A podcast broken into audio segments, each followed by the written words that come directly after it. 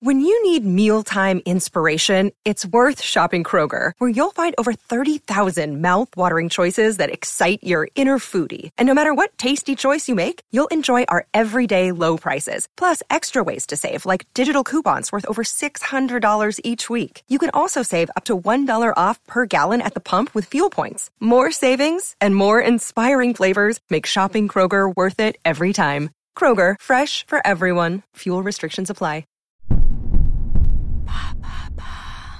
Quel est le pire film français de tous les temps selon le public?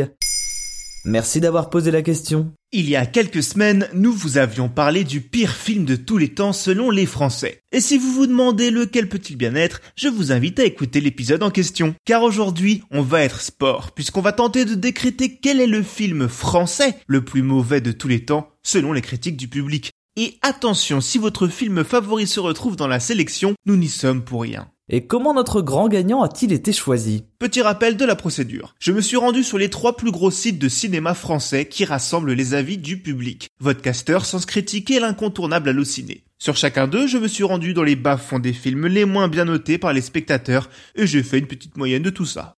Alors non, notre grand gagnant n'est pas Bad Buzz, l'horrible comédie d'Éric et Quentin, ni le Vercingétorix lunaire de Christophe Lambert. Ce n'est pas non plus le malaisant Cinéman de Yann Moix, même si tous ces films sont réputés pour être des navets du cinéma. Et encore non, le gagnant n'est pas un film de Fabien Ottoniente, même si sa filmographie truste ses flop lists. Après, il n'est pas non plus très loin avec son People Jet Set 2, tout comme Vincent Lagaffe et son Baltringue, deux films qui ont failli se retrouver sur le podium. Mais la troisième place, c'est une adaptation de Lucky Luke sorti en 2004, porté par Eric et Ramsey, Les Dalton, un film renié par le duo d'humoristes même. Mais quel est le film qui a mis tout le monde d'accord? La vraie question, c'est qui? Car notre grand gagnant, c'est un réalisateur auquel vous ne vous attendez peut-être pas, mais qui réussit l'exploit de décrocher les deux premières places du classement. Veillez applaudir, mais pas trop fort quand même, celui qui remporte par deux fois le trophée du film français le plus détesté du public, Bernard-Henri Lévy, le philosophe cinéaste avec en deuxième place son documentaire Le serment de Tobruk qui nous explique la guerre en Libye. Le philosophe n'hésite pas à se mettre en scène, on le voit essayer de régler la situation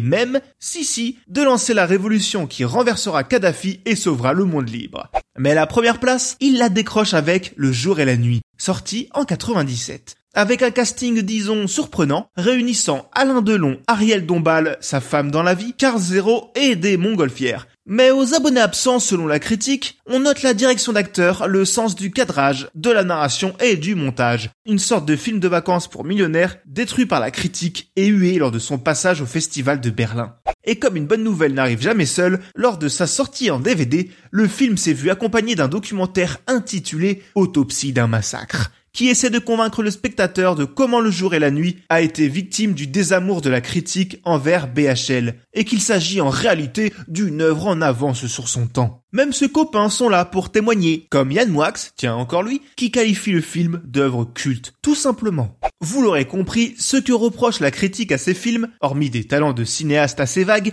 c'est la mégalomanie quasi malsaine qui s'en dégage. Presque aussi vertigineuse que le néant qui résulte de tout ça. Maintenant, ne me remerciez pas, vous savez quoi mater pour vos prochaines soirées nanars. Ce sujet vous a plu? Découvrez notre épisode sur le film français préféré des Américains ou sur le pire film de tous les temps, selon le public français. Les liens sont dans la description. Bonne écoute. Maintenant, vous savez, en moins de 3 minutes, nous répondons à votre question. Que voulez-vous savoir? Posez vos questions en commentaire sur les plateformes audio et sur le compte Twitter de Maintenant vous savez.